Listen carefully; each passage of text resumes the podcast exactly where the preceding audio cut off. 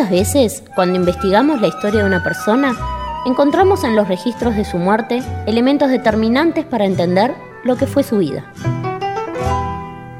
Fructuoso Rivera murió el 13 de enero de 1854 en un humilde rancho de adobe y totora junto al arroyo Conventos, en las cercanías de Melo, donde se detuvo en su retorno a Montevideo para conformar el triunvirato de gobierno propuesto por Venancio Flores luego de siete años de exilio.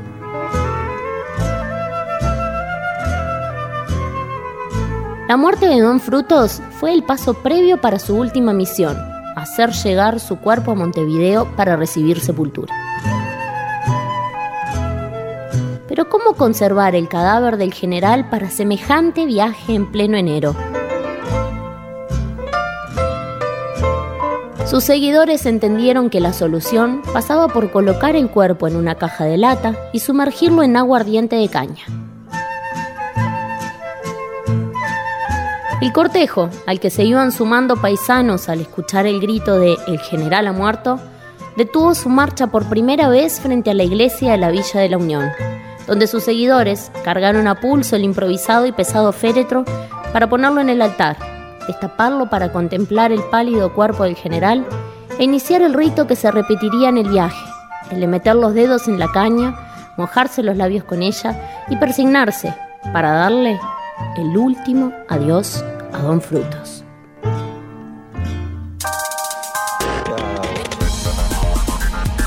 Qué historia, una historia. 1011 Podcast.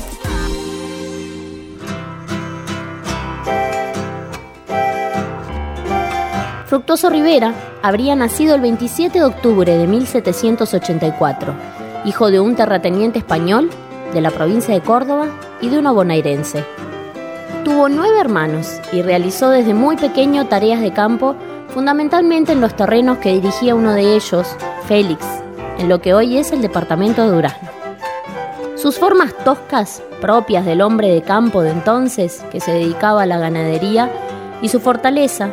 le valieron el apodo del Pardejón, en referencia a los mulos que se usaban en las tareas más arduas. Tamara Pereira.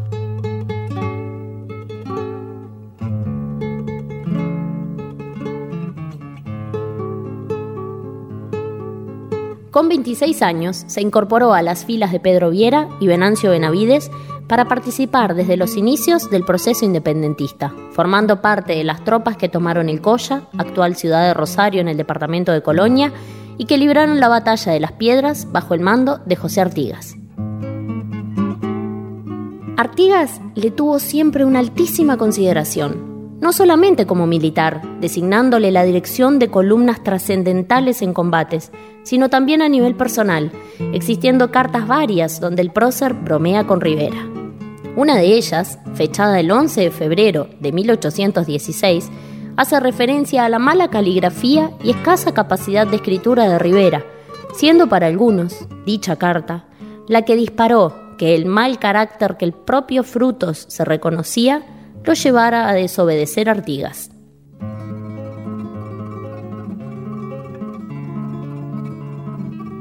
Durante el inicio de la gesta independentista, Rivera trabó una fuerte relación con Juan Antonio Lavalleja, lo que lo llevó a ser testigo del matrimonio de este con Ana Monterroso en 1817. Y podríamos decir que fue este el inicio de una serie de encuentros y desencuentros que los uniría incluso hasta luego de fallecidos ambos. Un año antes, Fructuoso Rivera había contraído matrimonio con Bernardina Fragoso, una maragata 12 años menor que él, que se había radicado en Montevideo en 1815 proveniente de una familia modesta.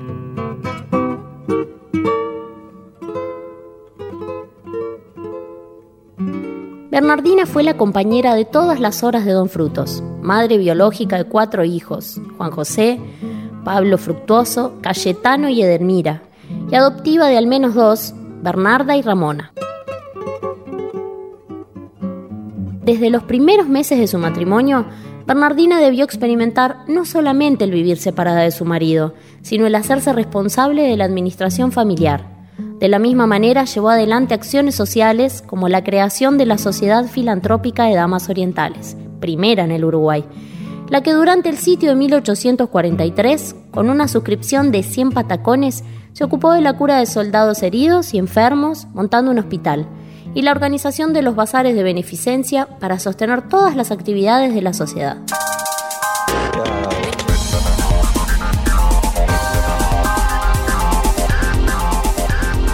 1011 Podcast.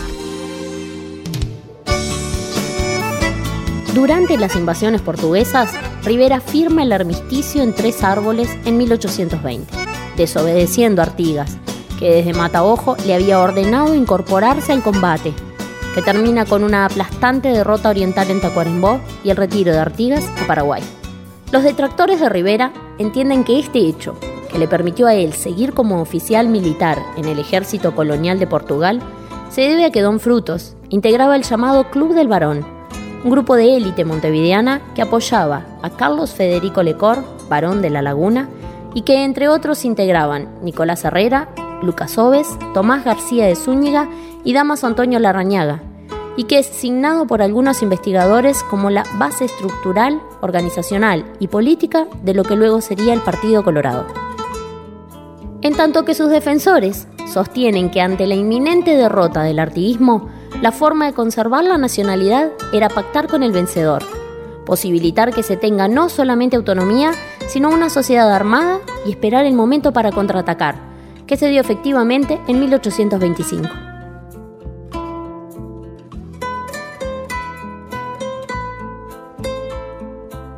Exiliado Artigas, Rivera es quien firma el pasaje de las tierras paraguayas a Portugal, dando origen a la provincia cisplatina, que al independizarse Brasil de Portugal en 1822 pasa a manos de este imperio. Rivera ingresa entonces al ejército imperial brasileño, siendo nombrado en 1824 comandante general en la provincia cisplatina.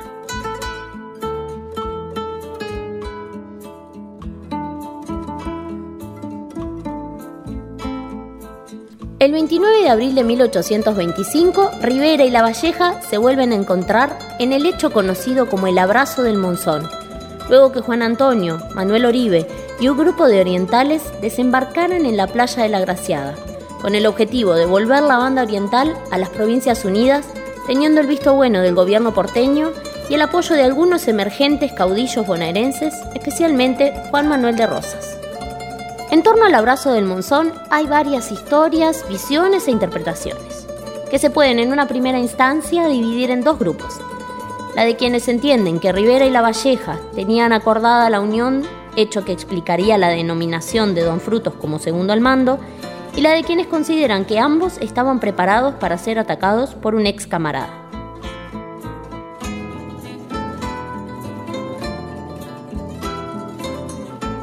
Los primeros se apoyan en el hecho que Manuel de Rosas, que mantenía vínculos comerciales con la banda oriental y por tanto cruzaba el río de manera regular, se había contactado con Rivera y otros caudillos locales preparando el desembarco. Los segundos se apoyan en escritos que cuentan supuestamente cuáles fueron las palabras de Juan Antonio Lavalleja. Aunque no merecía otra suerte que morir a manos de sus paisanos, a quienes ha traicionado, vendido y maltratado, sacrificándoles como igual a la patria por sus ambiciones miras, he querido, sin embargo, en estos primeros pasos, mostrar toda la generosidad que nos anima y ver si con una conducta tal por nuestra parte, olvida usted su pasado de crímenes y traiciones y entra usted a ser causa común con nosotros para librar la patria de sus tiranos dominadores.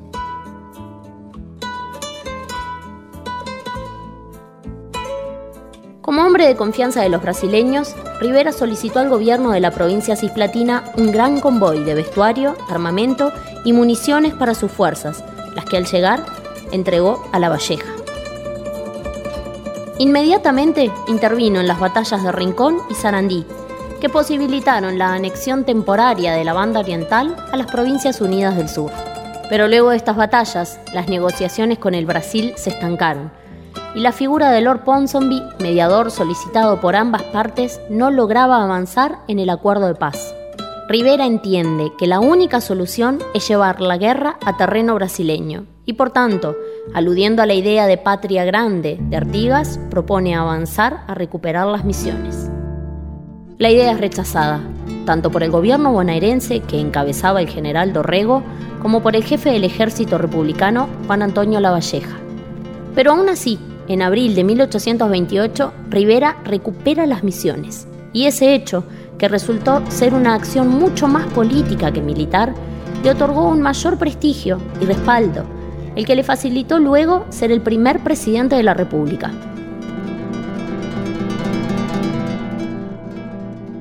El 24 de octubre de 1830, la Asamblea General Legislativa lo nombra presidente de la República y en su primer acto de gobierno define el gabinete, que popularmente se conocería como el Grupo de los Cinco Hermanos, ya que estaba encabezado por Lucas Oves y sus cuatro cuñados, Nicolás Herrera, Julián Álvarez, Juan Andrés Geli y José Yauri. Rivera delega en este equipo buena parte de la gestión ejecutiva y pasa la mayor parte del tiempo de su mandato en Durazno. Como ya lo vimos en el primer capítulo de Qué historia con la historia, centrando sus fuerzas en dar solución al sentimiento de inseguridad y hasta de anarquía que los estancieros tenían, fundamentalmente al norte del Río Negro, por la presencia indígena, siendo Salsipuedes el evento más relevante.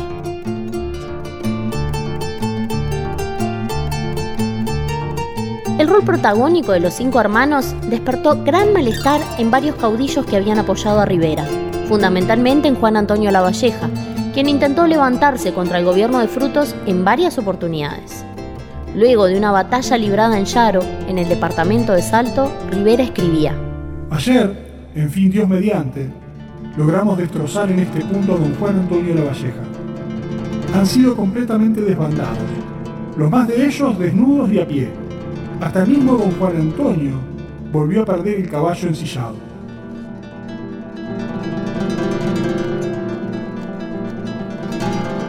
Las cartas de Rivera casi que nos dibujan su personalidad. Tal vez la más famosa es la que hace referencia al episodio conocido como El Tinterazo, que se dio poco antes de Salsipuedes con el coronel Eugenio Garzón, a quien tras calificarlo de malcriado le arrojó un tintero. Dicha carta culmina diciendo, Es verdad, me exalté. Te confieso que no pude contener mi genio, que como tú sabes, no es muy bueno. Pero así como él mismo reconocía no tener buen genio, los hechos demostraron que tenía una gran visión política, entendiendo por política el arte de hacer posible, a cualquier precio, imponer su voluntad y salir victorioso de las contiendas. Cuando la imagen de su gobierno estaba casi devastada y cuando todo hacía pensar que la Valleja se impondría en las elecciones de 1834, Rivera entrega el poder el 24 de octubre de ese año, al cumplirse exactamente cuatro años de su nominación, y no el primero de marzo del 35, sucediéndolo provisoriamente Carlos Anaya. Antes de entregar el mando, se nombra comandante general de campaña y promueve él mismo la candidatura de Manuel Oribe, dividiendo así a los seguidores de la Valleja. Durante el gobierno de Oribe se dan una serie de hechos que Rivera interpretará como ataques en su contra, iniciando así un levantamiento armado que el 19 de septiembre de 1836, en la batalla de Carpintería, dio origen a los partidos Blanco y Colorado. Rivera fue derrotado en Carpintería y exiliado por primera vez a Brasil, donde estaba apoyando la revolución farrupilla.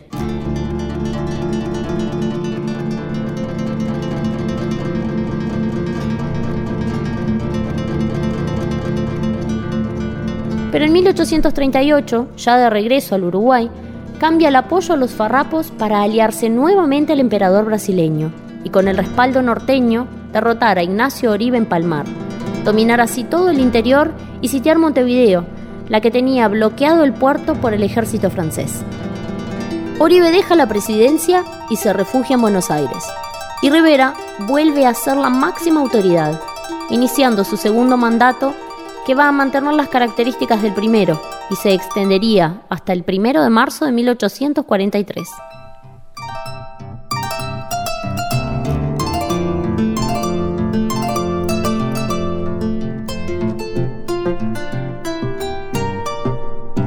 El 27 de marzo de 1845, en la batalla de India Muerta, José Urquiza derrota definitivamente a Rivera bajo las órdenes de Rosas, obligándolo a exiliarse en Brasil donde fue arrestado en Río de Janeiro por apoyo a los riograndenses y liberado meses después, pero con prohibición de salir de la ciudad. Pero el 25 de septiembre de 1853, Venancio Flores da un golpe de Estado y nombra un triunvirato de gobierno que integraría el propio Flores, Juan Antonio Lavalleja y Fructuoso Rivera. Nuevamente Lavalleja y Rivera se unirían, pero esta vez esa unión se concretaría en otro plano, ya que el 23 de octubre fallecería Lavalleja y el 13 de enero del siguiente año lo haría Rivera, siendo ambos sepultados en la iglesia matriz.